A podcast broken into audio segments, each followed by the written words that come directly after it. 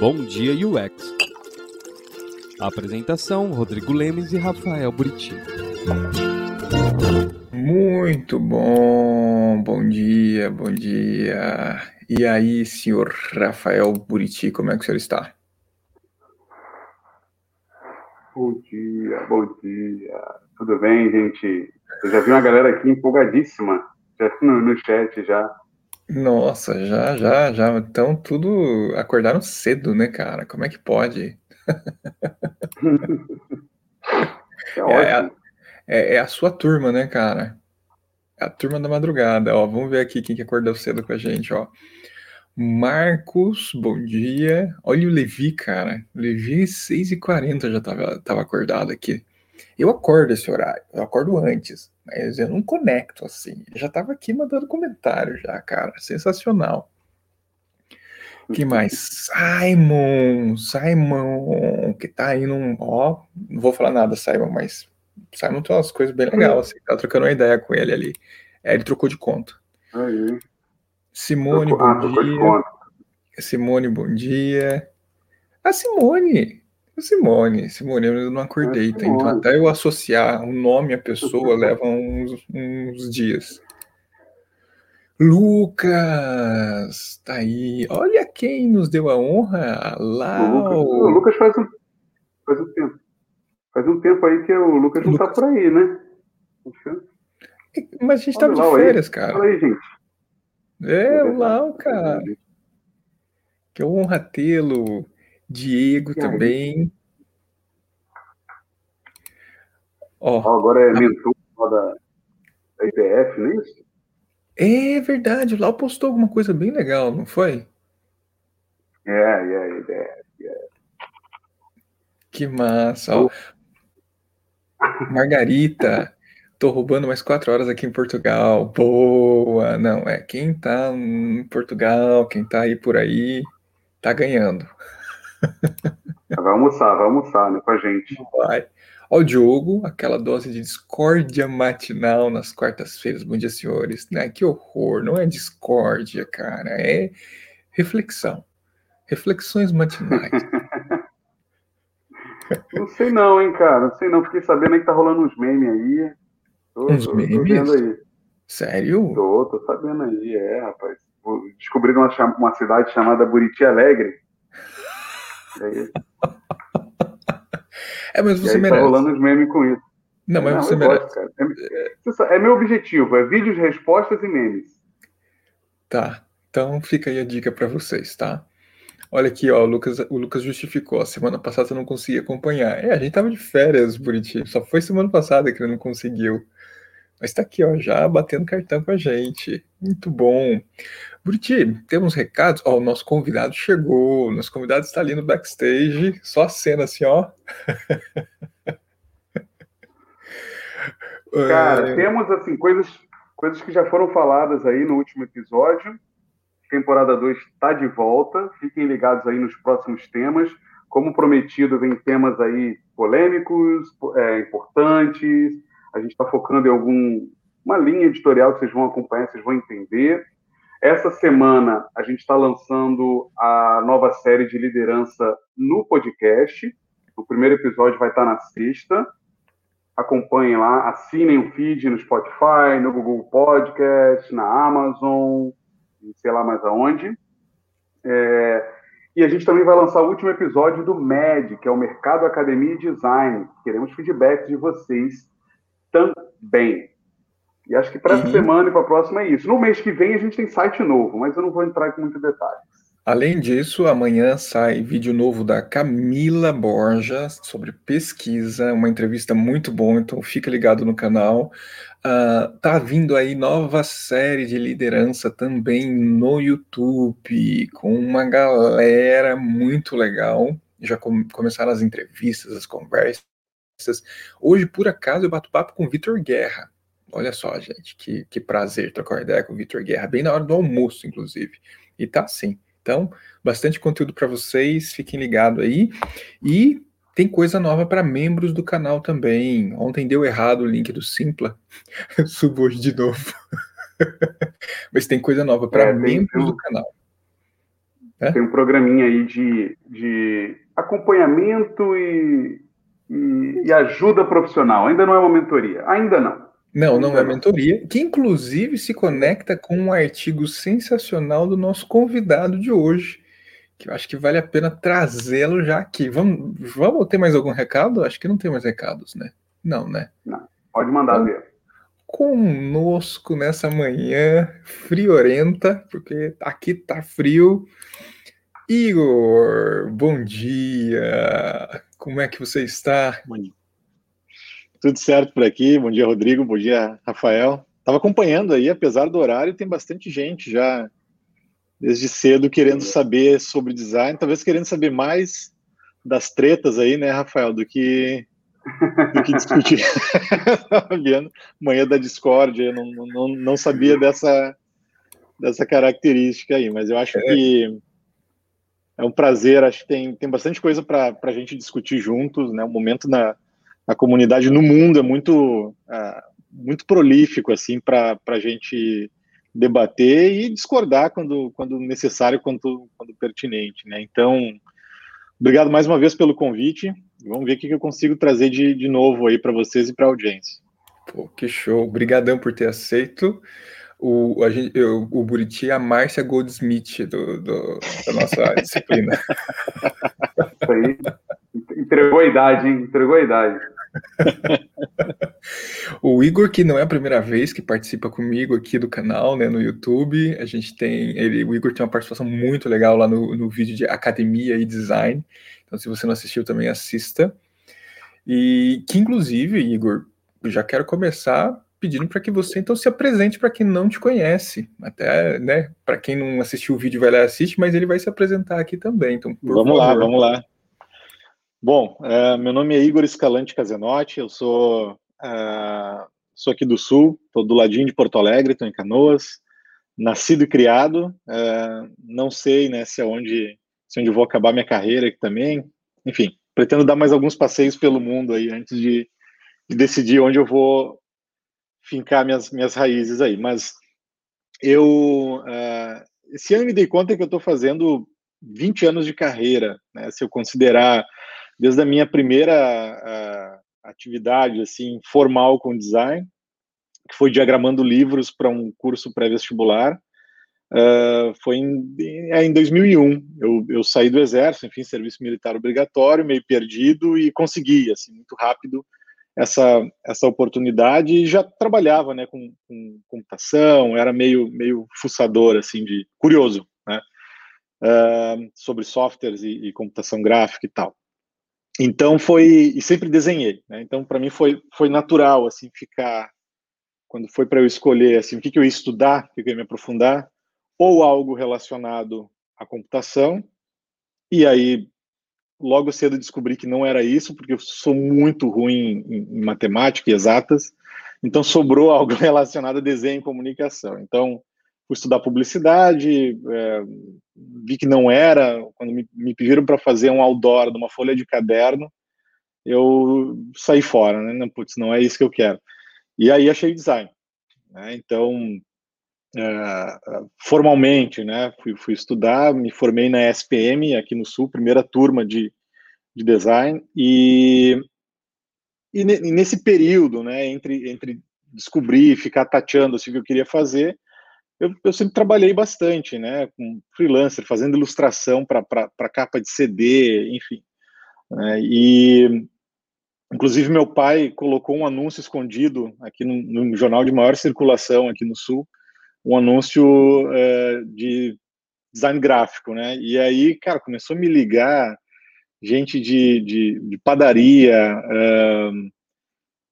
enfim, vários pequenos negócios, assim, foi muito legal. Negócios que, inclusive, eu não consegui entregar o job, né? Logotipo, não tinha, não tinha competência para fazer, mas valeu a experiência, né? Então, quando eu, quando eu me formei né, em, em design, eu já estava trabalhando, já, tava, já tinha tido oportunidade de trabalhar em grandes escritórios de design, estagiando como assistente, enfim.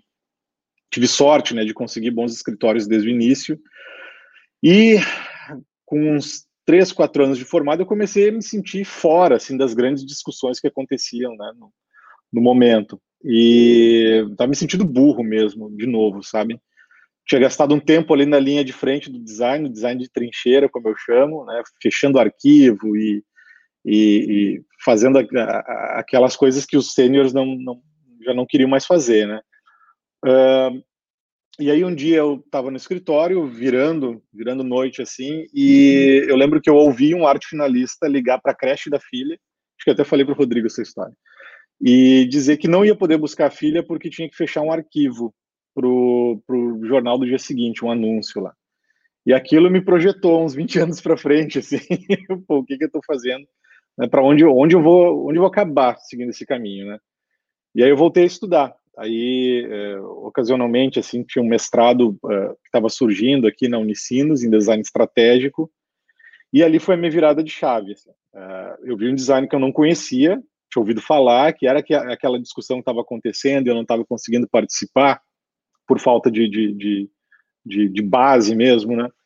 E aí eu comecei a estudar e comecei a ver que o design podia estar dentro de hospitais, podia estar dentro da indústria mais tradicional, podia estar dentro de muitos lugares. Né? Uh, então tinha vários espaços novos né, de, de, domínio de um design mais amplo e que a partir dali se abriu, né, ou se abriria uma, uma série de novas possibilidades assim para minha atuação. Né?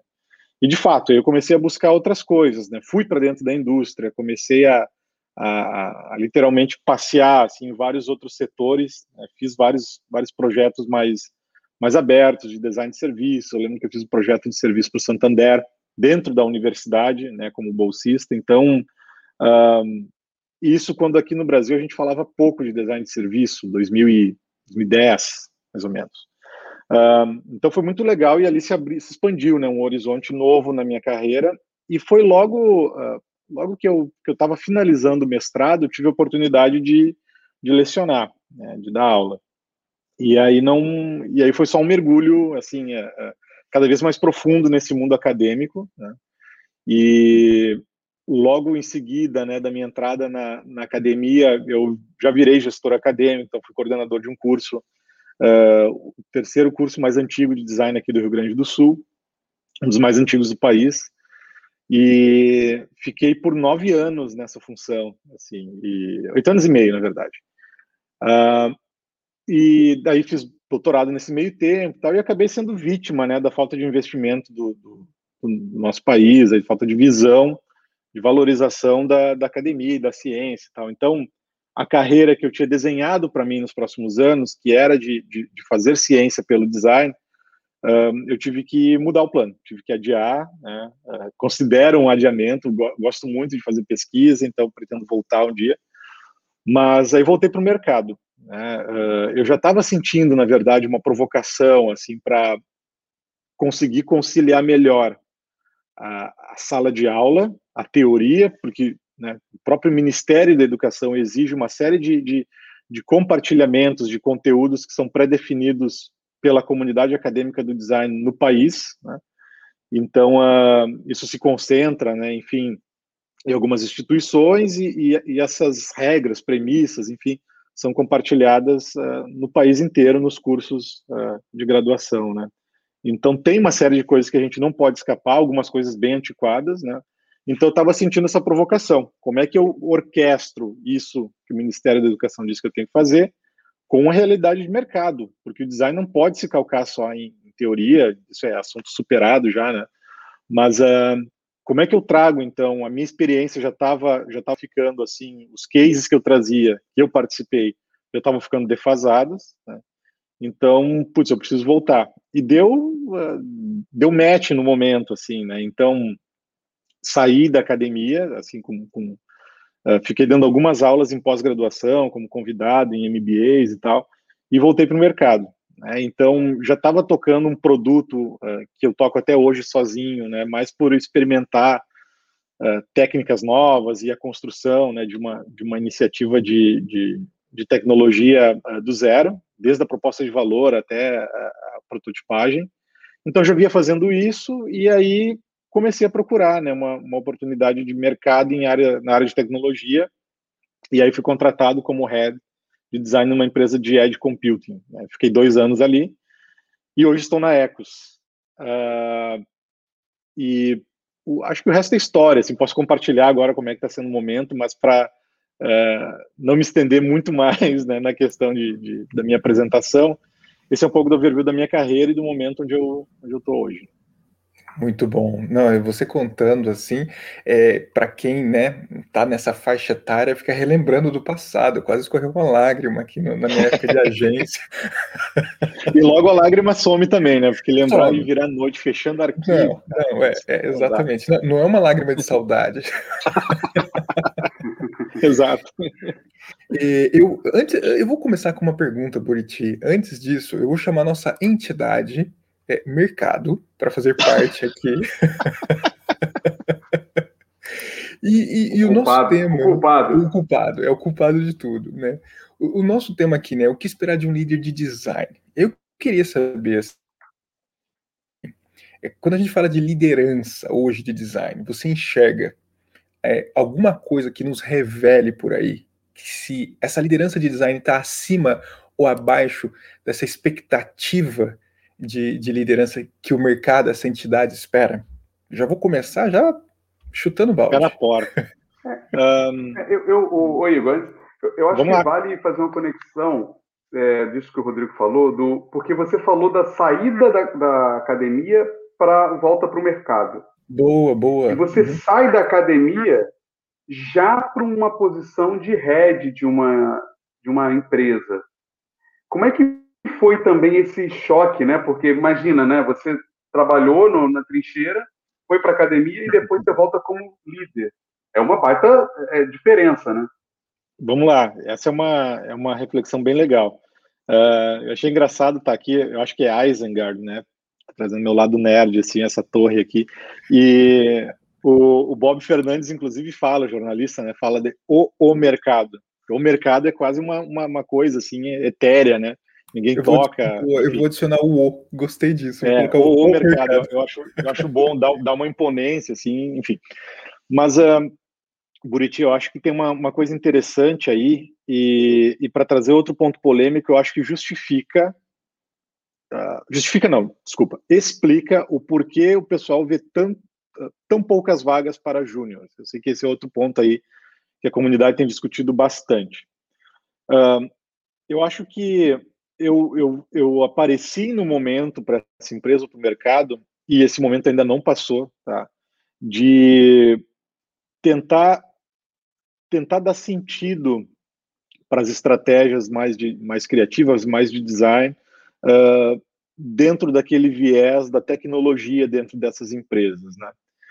Uh, e eu acredito que a, a, minha contratação assim foi, foi olhando muito para o meu currículo, entendendo que não temos uma área de design e quem é a pessoa, ou melhor, qual é o perfil que tem condição de entrar e construir isso do zero, vinculando né, a, a, as máximas das empresas, a crença da empresa, a estrutura de negócio, processos e as outras áreas, né? Então, eu acho que eles olharam muito mais pela minha possibilidade assim de articulação de todas essas frentes do que pelo currículo, né, já ter passado em outra empresa de tecnologia, que não era o caso, enfim. Então, uh, por que, que eu falo da questão dos júniores? Assim, porque muitas dessas empresas ainda se coloca como fundamental, um alicerce né, que a gente sempre tem essa tendência de, de, de, de mais seguir do que construir um próprio caminho, chega aqui e as empresas pensam, putz, estou uh, atrasado, né? O que que, o que que eu vou fazer para recuperar esse gap lá, que no Vale do Silício os caras fazem isso há, há 10, 15 anos e aqui a gente ainda está engatinhando. Vou puxar alguém que tenha, que tenha base, que tenha uh, que um histórico aí de, de, de gestão, de visão mais sistêmica dos negócios, do mercado, do ecossistema inteiro. E acho, assim, essa tua resposta é ótima para mim, porque traz a gente direto para o tema mesmo, assim, porque no final, é por que, que alguém contrata né, um líder de design, né? Na, no, na semana passada a gente falou assim, por que montar um time? E agora a gente está vendo aqui, putz, legal. No contexto ali do Igor, aparentemente o que pesa é, eu, eu ia falar isso no começo, ah, quem que parece que tem essa competência de trazer para a gente uma, uma disciplina que a gente não tinha, né? Que a gente não conhece, uhum. é o que a empresa provavelmente pensou.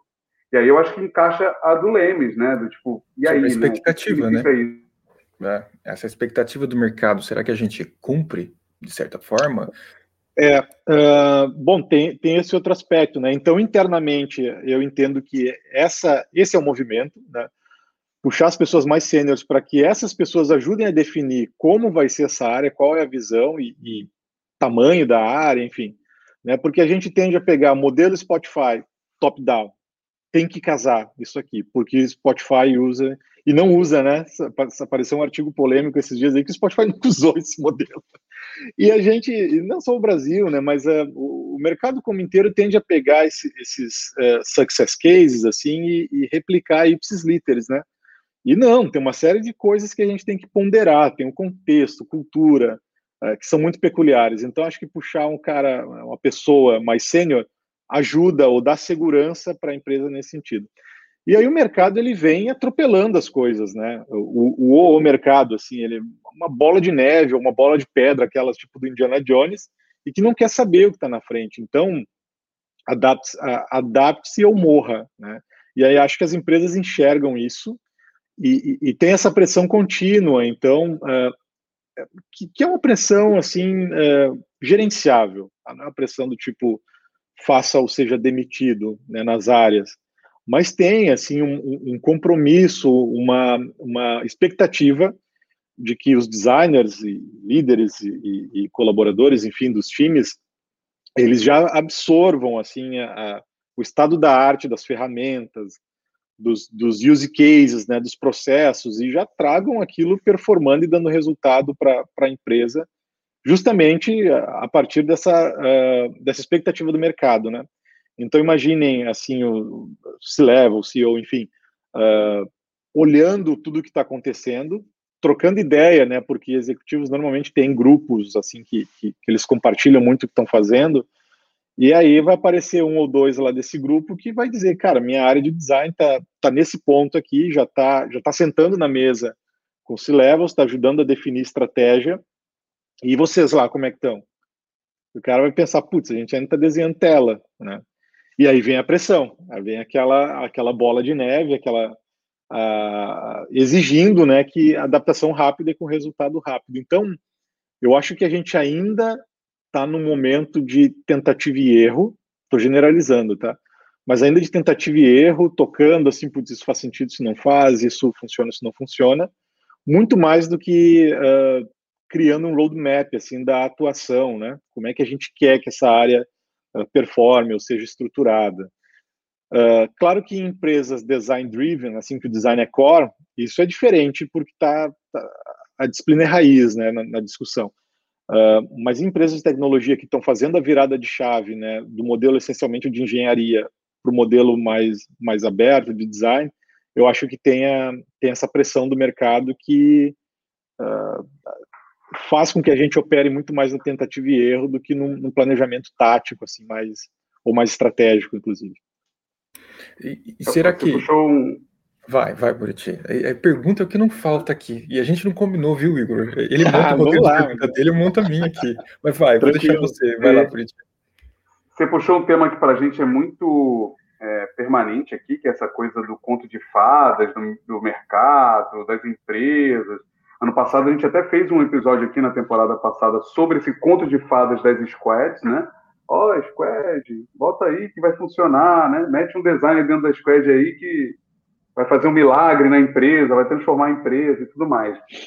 E, e você puxou um negócio que eu vejo, não é o nosso foco, a gente quer falar muito mais do mercado brasileiro, mas por incrível que pareça, até para ajudar a galera na síndrome aqui de vira-lata, né, no complexo, é, é uma discussão que está rolando lá fora agora, nesse exato momento, né? Tipo, semana passada eu estava olhando um no Twitter lá, e, o, e o Peter Rose ele botou exatamente isso aí que você falou, do quanto a gente deveria estar sendo tático ou não, dizendo que design hoje é importante porque essas empresas de tecnologia que estão tentando começar a entrar num novo contexto e tal, precisam da gente para isso. Ou seja, lá também tá na mesma vibe. E provavelmente tem um grupo de designers reclamando do, do, do mercado lá também, né? The Area, Area. Então, deve ter alguém lá reclamando lá e tudo mais. Então, isso é muito interessante, né? A gente vê que, como você começou a live aqui, de olha, é uma coisa que ainda está meio que se organizando no mundo todo, né? A gente ainda está encontrando esse caminho. E aí você puxou essa diferença. Não sei se o Rodrigo ia falar disso, mas você hoje está na Ecos, que é uma empresa drivada a design, né? Ela é uma empresa de design. e você estava numa empresa de tecnologia. E aí, né? Você vê essa diferença do que se espera de um líder de design nesses dois contextos? Uh, sim, mas não tanto quanto, quanto a gente pode presumir, assim, uh, porque tem essa, essa articulação do mercado uh, fazendo com que a gente faça atualizações, assim, de, de, de mentalidade cada vez mais rápida, tá? Então, a, a diferença é que a gente consegue construir uma cultura ou discutir uma cultura de design uh, sem partir, já partindo da onde a gente estava no momento anterior. Então, a, a, a iteração da, da cultura ela é muito mais, muito mais ágil, muito mais produtiva. Tá? Uh, numa empresa de tecnologia, a gente tem que orquestrar áreas que talvez não estejam acompanhando essas discussões do design que estão, sabe, ali num outro, uh, numa outra esfera e que precisa ser incorporada. Então, acho que essa é a diferença. A gente, ontem, uh, ontem mesmo, segunda, desculpa, eu estava discutindo com a, com a Juliana, que é a CDO, minha, minha líder no, na Ecos, e que é uma pessoa super sênior, acho que uma, uma das referências para mim em design. E a gente tem algumas, a gente não tem todas as certezas, assim, a gente estava discutindo uh, papel, estrutura de time, enfim, e uh, a gente não tem todas as certezas, mas a gente sabe que caminho percorrer para a gente diminuir as dúvidas de, de, como a gente vê a divisão de papéis, a atuação, as competências. Então, acho que essa é a diferença. Certezas a gente continua não tendo, mas a gente sabe, sabe e tem mais um, inferência sobre o caminho que a gente vai percorrer para para fazer essas mudanças e atualizar. Então, acho que essa, essa é a distinção que eu vejo de uma empresa onde eu, onde eu saí que recebeu dois grandes investimentos, um capital estrangeiro, um capital nacional, e uh, praticamente duplicou em um ano né, o, o time, então tá, tá lá com 100 e, 150 pessoas, eu acho, em, em dois continentes, e a gente vem para a Ecos, que é uma empresa muito mais lean, né, uh, design driven, e que tem, uh, acho que tem essa facilidade, né, essa, essa facilidade da movimentação e da discussão e da iteração da cultura de design. Muito bom. Você, você comentou sobre essa questão né, da, da gente estar tá ainda na tentativa e erro. É, é, no, no, na entidade, o, o, mercado e os líderes e todo, todo esse quase caos, quase caos, assim, porque a gente fica batendo a cabeça. Como que você enxerga, de certa forma, é, tentativas possíveis de lideranças conseguirem se conectar a esse desenho de estratégia, que é outra entidade, né? A estratégia de negócios de empresas. Dá para a gente criar uma outra entidade aqui. Como é que você enxerga essa conexão? Porque, de certa forma, é, eu noto que a gente vê em discussões, né? A gente não está generalizando, a gente vê em discussões que acontecem em alguns fóruns, a, pô, como é que eu faço para conectar, para cumprir, para atingir expectativa? Tem essa discussão existente. Como é que você enxerga possibilidades de que lideranças consigam se conectar a essa entidade de estratégia de negócios com a nossa discussão de design. Legal.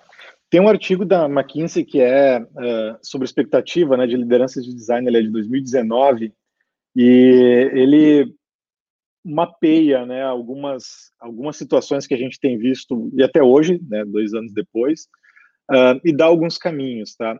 Uma, uma coisa que acontece muito no contexto, assim, é, uh, e, e, e, tem bastante relação com isso que você está falando, é para quem para quem a área de design reporta.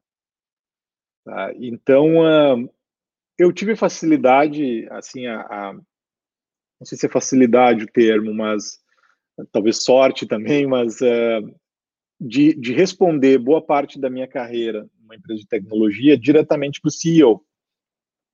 Então, uh, imaginem que essa é a pessoa que mais sabe para onde a empresa deve ir em termos de, de, estratégia de negócio e também em termos de visão né, mais ampla. Enfim.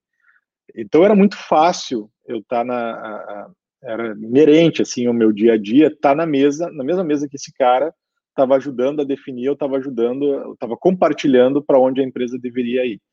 E muito fácil, né, estar na mesa com as outras áreas e, e fazer essa divisão de responsabilidades das estratégias, né? Então a gente trabalhava com OKRs, OKRs super transparentes, então a gente conseguia acompanhar onde cada área estava e qual era o nível de interdependência de uma área para outra no, atingimento, no atingimento de, de, de, estratégias mais corporativas, assim. Tá? Então, era muito, era muito fácil, era do dia a dia enxergar onde o design estava levando aquelas estratégias em, eh, em conjunto com outras áreas. Tá? Mas tem um nível de, de, de dependência, assim, ou de, de, uh, de, de report né, para outras áreas que, que inviabiliza isso. Por exemplo, deixar o design dependente de uma área ou de engenharia ou de produtos, né? então o design como uma sub-área, e aí às vezes pode acontecer dessas definições mais estratégicas não não chegar no head, né? uh, talvez ele vai ser contatado para dizer assim, bom, esses são os objetivos e resultados-chave, onde você se vê aqui? Ao invés de ajudar a definir, né, pedir para a pessoa enxergar onde ela acha que pode ajudar e colocar, né, puxar esse objetivo para o seu board de OKRs. E isso, uh, para mim, esse não é o ideal, né? Acho que gera essa, essa interdependência muito grande, né? de outras áreas performar para que o design também consiga compartilhar, quase que pegar as migalhas do que sobra da performance, né, dos resultados dessa área uh, para si. Então aí acho que a atuação estratégica realmente ela fica mais difícil e o head, enfim, ele precisa uh, abrir o mato, sabe? É o facão na mão e, e, criar espaço e criar assim uh, fóruns, né? Que ele consiga dizer uh, ter mais autonomia e ter mais acho que não é onipotência, assim, mas mais autonomia, mais mais liderança, né? Então Uh, para mim, essa é uma relação direta que eu faço. Para quem o design reporta? É, e isso tem, acho que impacta diretamente no quanto a gente consegue uh, ver e, e, atuar, interferir nas estratégias da empresa. É, esse é só um aspecto que, dentre vários outros, né, que são uh, que dizem relação à maturidade da empresa, do ponto de vista de design. E aí a gente passa por toda aquela questão, né, ah, o design como como verniz estético, o design como core. Né? Então, obviamente, isso também interfere no quanto a gente tem inferência sobre estratégias. Muito bom. E tem uma relação muito forte com o Body UX que nós fizemos com a Juliana é, há um tempo atrás, que é o design pode ser estratégico. Né? Como que o design pode ser estratégico? Então tem uma conexão muito boa nessa relação. Eu coloquei o link aqui para o pessoal. O Burti caiu? Foi isso? Ela deu um apagão ali, mas está de um volta. Um apagão, voltou. Muito bom. Você escreveu um artigo que eu vou, eu vou, eu vou colocar aqui o link depois, pessoal. Eu gostei muito do artigo é, sobre questão de níveis, né? E aí vamos falar sobre, sobre também expectativa do lado de para baixo, né? Se é que a gente pode falar assim, né?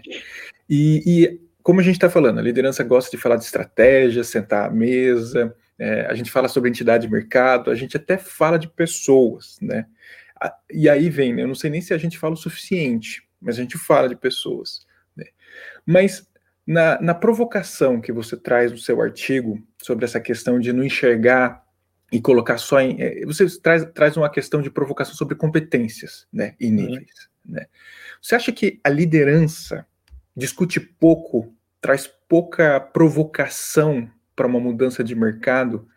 sabe? Como temas como esse que você provocou nessa visão de competências, com a questão de níveis, é, você enxerga que a gente discute pouco, e nessa relação, isso é um sinal de, de apatia, de maturidade, de falta de foco ainda, que, que assola grupos, né, sem generalizar sempre, mas grupos de liderança?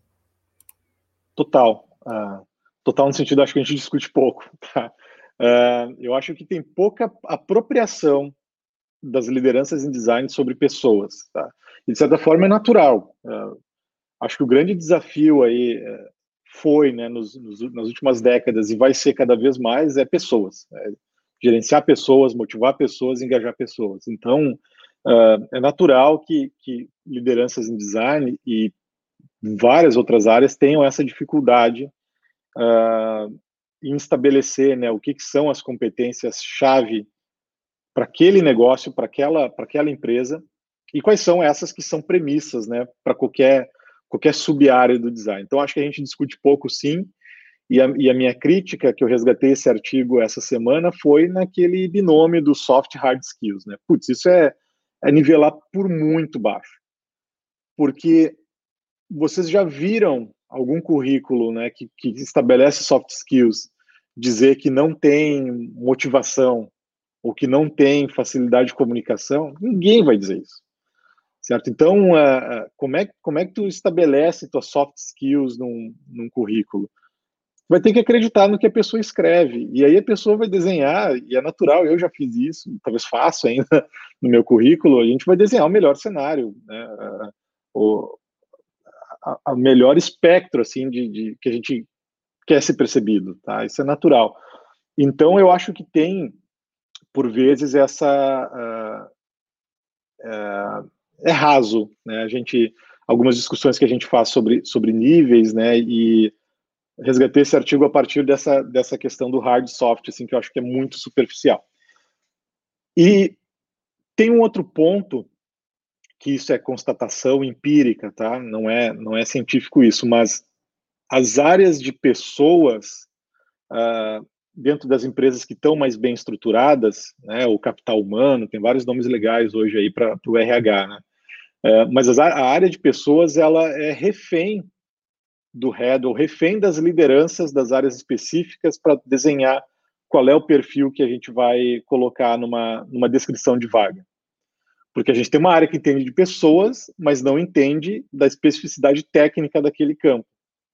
E aí a gente tem liderança em design, que, ok, não entender muito de pessoas, uh, mas deveria ter as competências ou ter a, a visão do que leva, ou qual é a estrutura de competências dentro daquela área e isso também não acontece muitas vezes, né?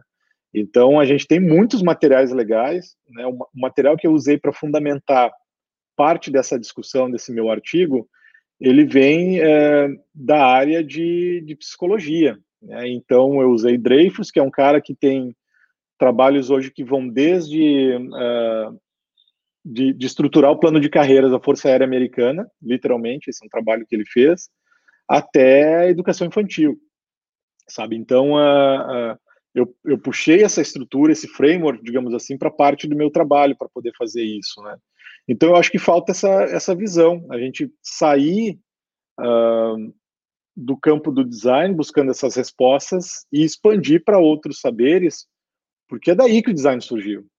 Né? O design ele não é, é tem uma discussão legal na academia, né, do design como ciência, ciência do design, design para ciência, o design ele não ele ele está se constituindo como uma ciência própria, né? mas ele ainda é uma soma de vários saberes. Então nada mais justo, talvez nada mais necessário do que a gente uh, estourar a bolha do design de novo e voltar lá para psicologia, voltar para gestão, né? uh, engenharia de produção tem muita coisa legal que a gente pode absorver para construir essa essa essa estrutura de competências, tá? Acho que o Rodrigo caiu mas continuar respondendo, é, foi essa estrutura que eu, que eu segui, né?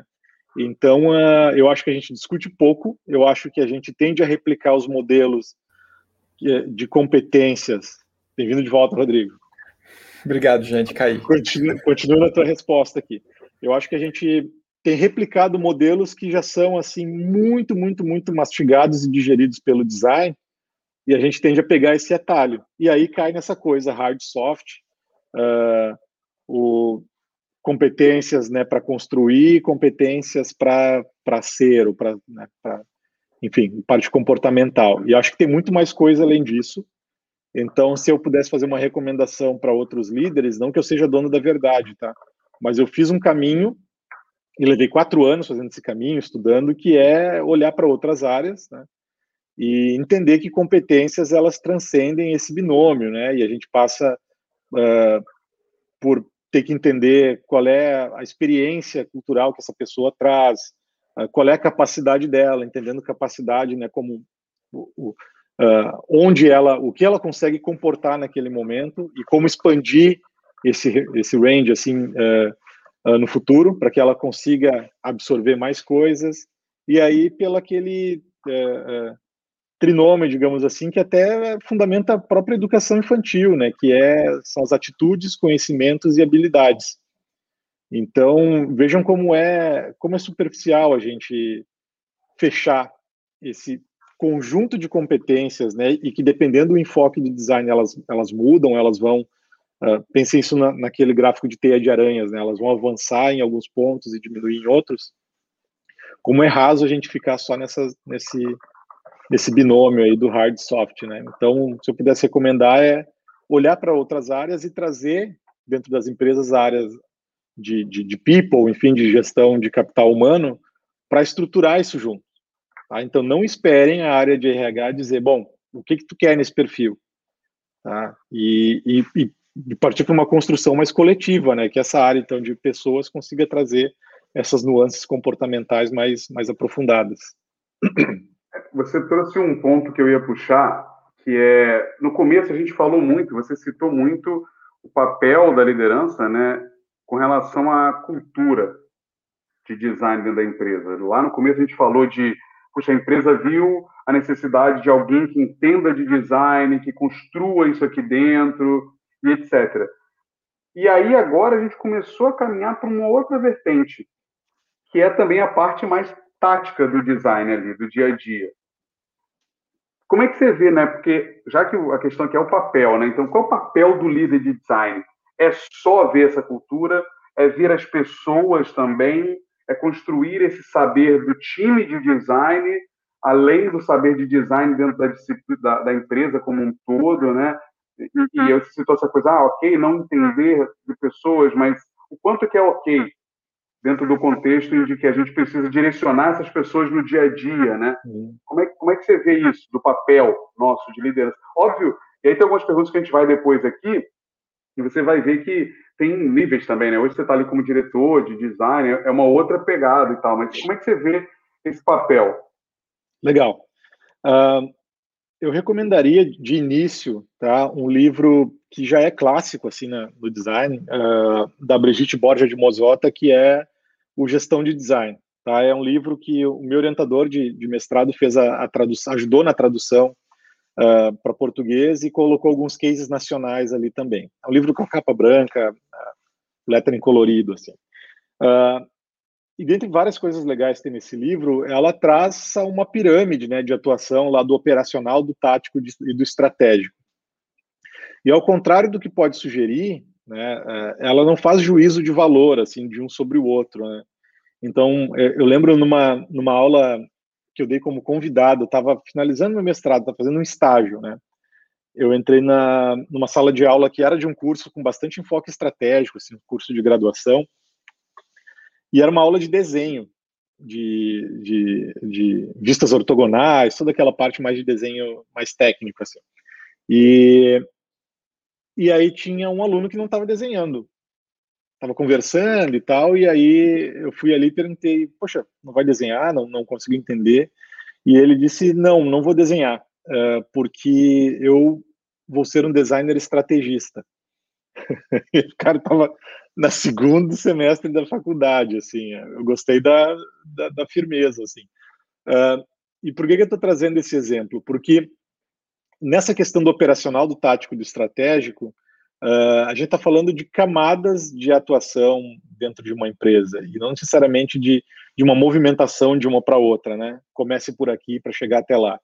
Não, eu acho que, que o líder ele tem que entender que existem esses três níveis e que esses três níveis, assim, eles uh, eles têm uh, uma série de, de, de, premissas ali dentro, seja de processos, de ferramentas, de saberes e, obviamente, de, de pessoas, né? Uma pessoa que atua no nível operacional, por que, que eu vou exigir que ela seja uma visionária, que tenha, assim, técnicas de uh, especulação de futuros? Putz, não preciso disso, né? Talvez uma pessoa mais estratégica, sim, e talvez, né? Porque depende também do, do, do negócio onde onde essa pirâmide está desenhada.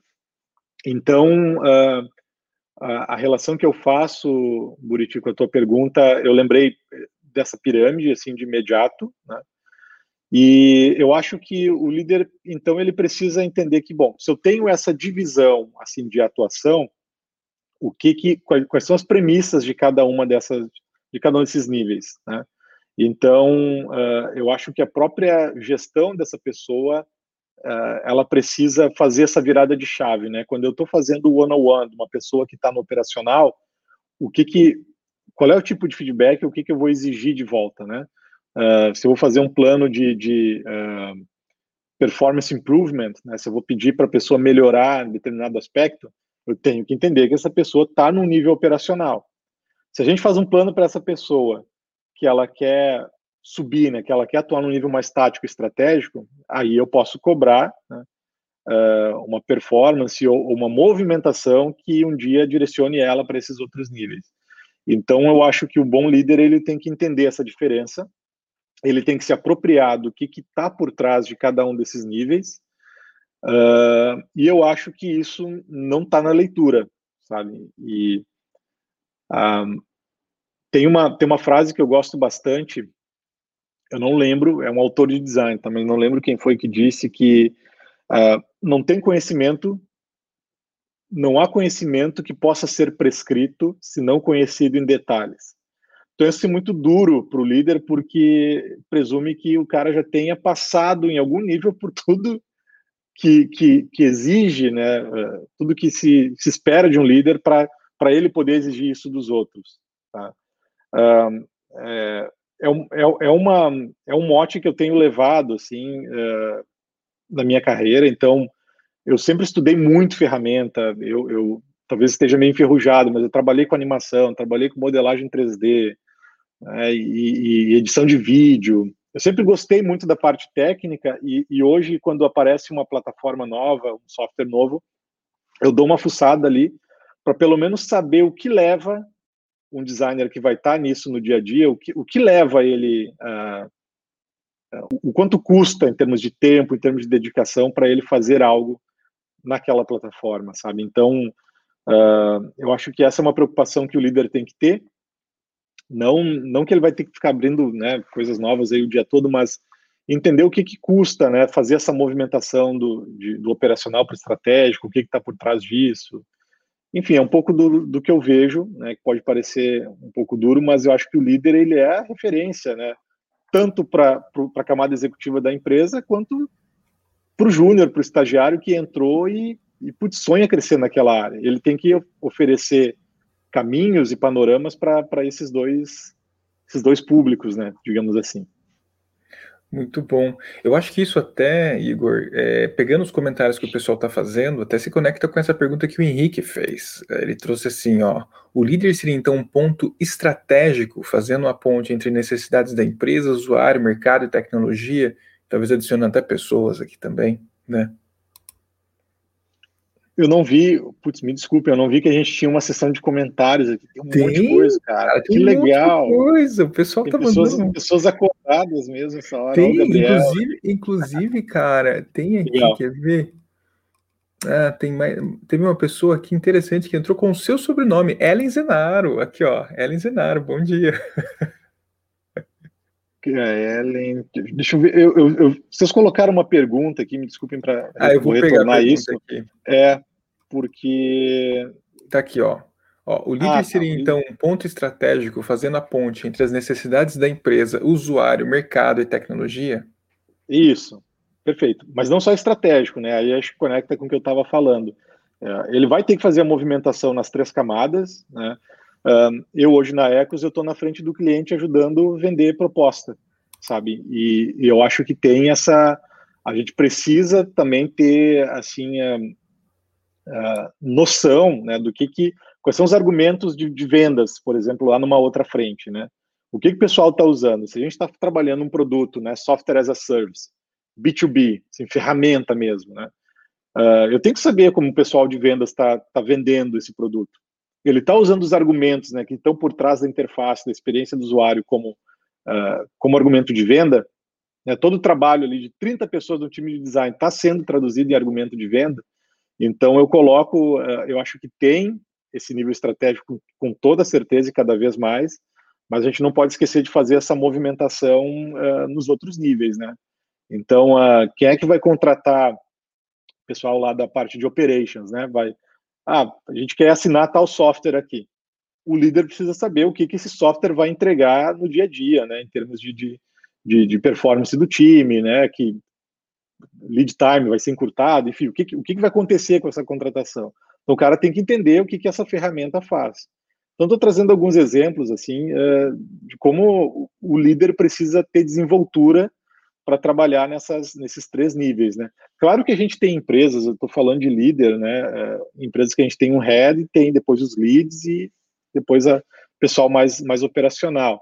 Mas tem pessoas que têm o director, tem o CDO, tem os managers, tem os leads, e aí fica mais fácil tá, compartilhar a, as responsabilidades. E aí, ok.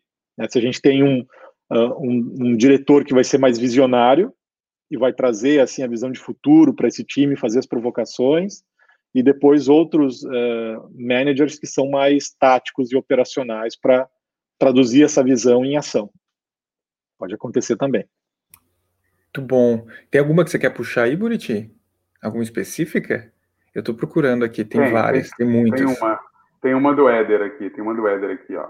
Ele fala qual a diferença entre o que as empresas dizem que querem de um líder e o que o líder acaba fazendo dentro da empresa, de fato.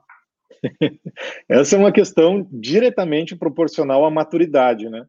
E, e tem ferramentas legais aí de maturidade de design, o, o, o próprio Envision, que eu acho que está cada vez mais transformando em, em conteudista, né? Do, mais do que ferramenta, tem várias, vários materiais legais e bem feitos sobre isso.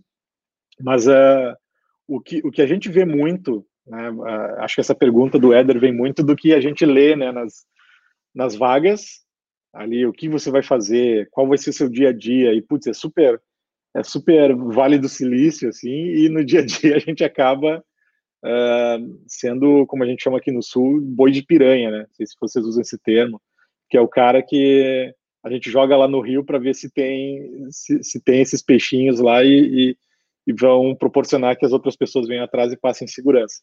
Então a gente acaba fazendo muito isso, né? Na maioria dos casos. Então o discurso é um e a ação é outra. Uh, de novo, estou fazendo uma generalização, mas eu vejo isso acontecendo também da mesma forma que tem o outro lado, né? Tem tem empresas hoje que são super seguras do, do, do que querem com o design, tá?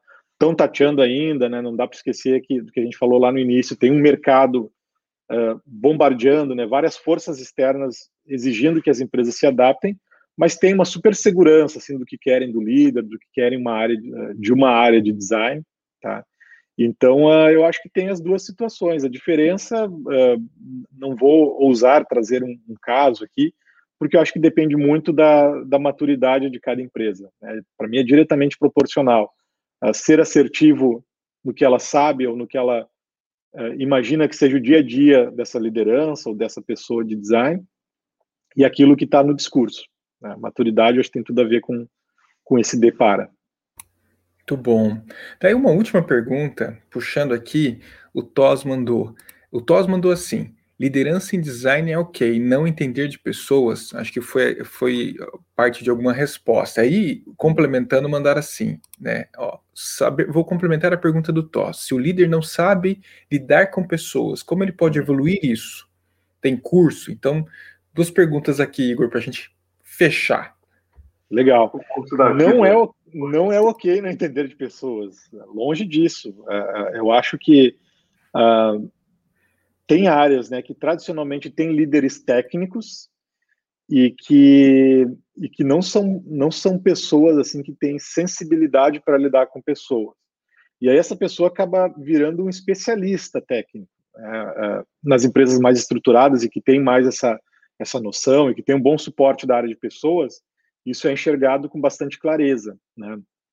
Tem um livro que para mim é uma é uma das referências assim em, em, em liderança uh, e gestão de pessoas, eu vou colocar o nome aqui no chat privado e aí o Rodrigo pode ir atrás do, do link aí, que é esse daqui, tá?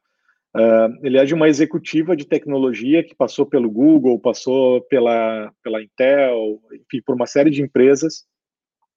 E ela ensina técnicas, ela tem um framework para conversar com pessoas. Tá? Para mim, essa é, para mim esse é o livro de cabeceira uh, para lidar com pessoas, tá? Então, se servir para alguém aí, beleza. Mas ela ela traz que que nas empresas que têm mais uh, são mais maduras nessa questão, tá? O, o, o cara que sabe muito da técnica, sabe muito de uma área, ele vira um especialista técnico, uma referência. Não necessariamente ele vai virar um manager, um líder de pessoas, tá? E aqui no Brasil eu vejo muito ainda essa uh, essa movimentação tradicional que a gente vê que é, que é industrial assim. O cara faz muito bem, está muito tempo naquilo, ele vai virar líder, ele vai virar um, um gestor de pessoas, de processos e tal. E às vezes essa pessoa ela não tem desenvoltura para lidar com pessoas. Claro que uh, a gente está falando aí de habilidades, conhecimentos, coisas que podem ser praticadas e, e construídas, absorvidas, né? Isso não é inato. Uh, então a gente pode estudar, pode ler. Tá? Então o, o que eu diria para fazer para um líder de design que precisa se aprimorar né, no, no tratamento, na condução de pessoas, é olhar para outras áreas, tá? Então, é, como eu falei no início, eu acho que muitos dos conteúdos que a gente vem discutindo no design são, são digeridos e são uh, esmiuçados demais, e às vezes vale um ou dois passos para trás, né, na origem desses conhecimentos e, e entender o que está ali. Então, eu iria para psicologia, eu iria para. Uh, uh, tem, tem conteúdos específicos de, de, talvez até de antropologia, tá? Eu acho que, que a gente consegue somar essas camadas, né, de entender pessoas, entender sociedade, né? Como a gente está se constituindo como sociedade, para onde a gente vai pós-pandemia. Acho que tudo isso ajuda a trazer uma visão sobre o que pessoas querem, o que as pessoas vão buscar no, no futuro. Seja nossos usuários, seja né, nossos próprios liderados, que também são usuários de alguma coisa, uh, de várias coisas dentro da, da empresa, né, dentro do nosso time. Então, dá para trazer esses outros saberes né, de áreas humanas para constituir né, o que a gente, como líder, vai enxergar, uh, ou, ou, qual vai ser o nosso. Uh, qual é o tipo de lupa que a gente vai colocar sobre as pessoas. E aí cada um vai ter uma visão. Né? Se vocês vão focar né, numa questão mais técnica, uh, de learning by doing, assim, então, ou melhor, liderar, né, fazendo, eu acho que, ok, né? Uh, mas a gente tem, tem líderes que a grande responsabilidade é, é evangelizar, né? Eu sei que tem pessoas que não gostam desse termo, mas é o termo que acabou ganhando força aí na área. Uh, e a gente está falando de evangelizar clientes, uh, outras áreas dentro da empresa, a própria liderança e, obviamente, né, o time, o time de design. Então, tem posições que já, que já são nesse, nesse aspecto mais cultural, mais conceitual do design. Então, aí, ok, não entender tanto da técnica e vão ter um enfoque muito maior sobre pessoas, enfim. Então, tem essas nuances, tem essa granularidade, mas uh, eu acho, voltando ali, não é ok não entender de pessoas. Não existe essa possibilidade de liderar time sem, sem entender ou sem olhar para as pessoas. De, de fora, obviamente, isso a gente lê bastante, né? Uh, mas, obviamente, de dentro também, pessoal. Muito bom. Igor, você só, você só trouxe mais provocações aqui para a gente puxar, inclusive, coitado dos nossos próximos convidados. Eu estou lendo aqui agora um pouco dos. Que legal, pessoal. O pessoal está comentando bastante, bastante mesmo. Mas, Igor, cara, muito obrigado, sabe? Valeu por ter vindo, contribuído, trazido, assim, uma, uma, né, uma visão importante que, que, de certa forma, conecta com toda essa discussão que a gente está trazendo no canal, né, sobre os desafios de liderança, né, que é, tá na moda falar sobre isso. Tá na moda, tá na moda. Tá na moda. E, Igor, um recado, alguma mensagem, alguma coisa, alguma coisa que está preparando, preparando, por favor, o espaço é seu. Busquem conhecimento, né? Como o ET Bilu já, já profetizou há muito tempo, acho que há muito tempo. Acho que nunca conhecimento assim de base fundamentado, né, pessoal, em tempos de pós-verdades aí, foi tão necessário. Então, uh, conhecimento sobre pessoas, processos, fiz duas indicações de bibliografia mas podem me contatar aí no LinkedIn, eu sou mais low profile, né, não, não, não costumo uh, compartilhar muita coisa, mas me chamem lá, sou, sou bastante responsivo nesse aspecto. Uh, eu, eu acho que é esse o recado, né? Acho que continuar estudando, acho que continuar aí seguindo pessoas como, como Buriti, como Rodrigo, acho que vocês têm feito um trabalho, já falei isso, né? Um trabalho brilhante na, na comunidade, assim, fazendo essas provocações e, e tá na moda é porque a gente precisa tomar algumas decisões e, e discutir isso, então, né, porque tá na moda que a gente vai deixar de discutir, muito pelo contrário, eu acho que é, é buscando nivelar a comunidade, né, em relação ao que está acontecendo mundo afora, uh, então, é continuar seguindo as pessoas né, que estão trazendo contribuições boas para o design. E acho que dizer também que, que, que, vai ficar tudo bem, né? Seja em relação ao contexto que a gente está passando, mercado aquecidíssimo. Eu já fui de entidade diária, assim, então é, tudo que eu sempre quis foi ver o mercado como ele está hoje, né? Mas tudo que eu sempre quis também foi ver um mercado que valoriza as pessoas e valoriza né, os, os bons aí, quase 100 anos de design que a gente tem né, como, como disciplina. Então, eu acho que é buscar não nivelar por baixo, buscar sempre a discussão de alto nível, né? Então, uh, são, essas, são essas minhas recomendações, recados, né? E legal, pessoal, vai ficar tudo bem, né? Então, em relação à pandemia, em relação a essas definições, essas angústias da área aí, que eu acho que é, é, é natural de um campo que está se solidificando, que está buscando se manter é, se fazer e se manter relevante. Tá? Então, discutir é preciso. Muito bom, muito bom. Gente, é isso. Muito obrigado mais uma vez por, por estarem aqui com a gente. E, né, Buriti, por hoje, né, vamos, vamos, vamos entrar em reunião, né? Nós, nós, três, né? vamos entrar em reunião. Boa, agora começa. Valeu, Igor. Pessoal, obrigado Valeu, pelo obrigadão. convite. Pessoal do chat aqui, obrigado pela audiência também. E continuamos nos falando aí nas, nas redes. Tchau, tchau, gente. Isso, ó, o LinkedIn, é, é. LinkedIn do Igor tá no, na descrição. Ah, tá legal. Nem eu tá sabia. Tá, tá, tudo lá, tá tudo na descrição, todas as informações. Acho que o Buriti travou, mas então essa é a nossa deixa pra gente ir. Valeu, Igor, valeu. Obrigadão. Tchau, tchau, gente. Eu que agradeço. Bom dia de trabalho aí. Falou, tchau, tchau.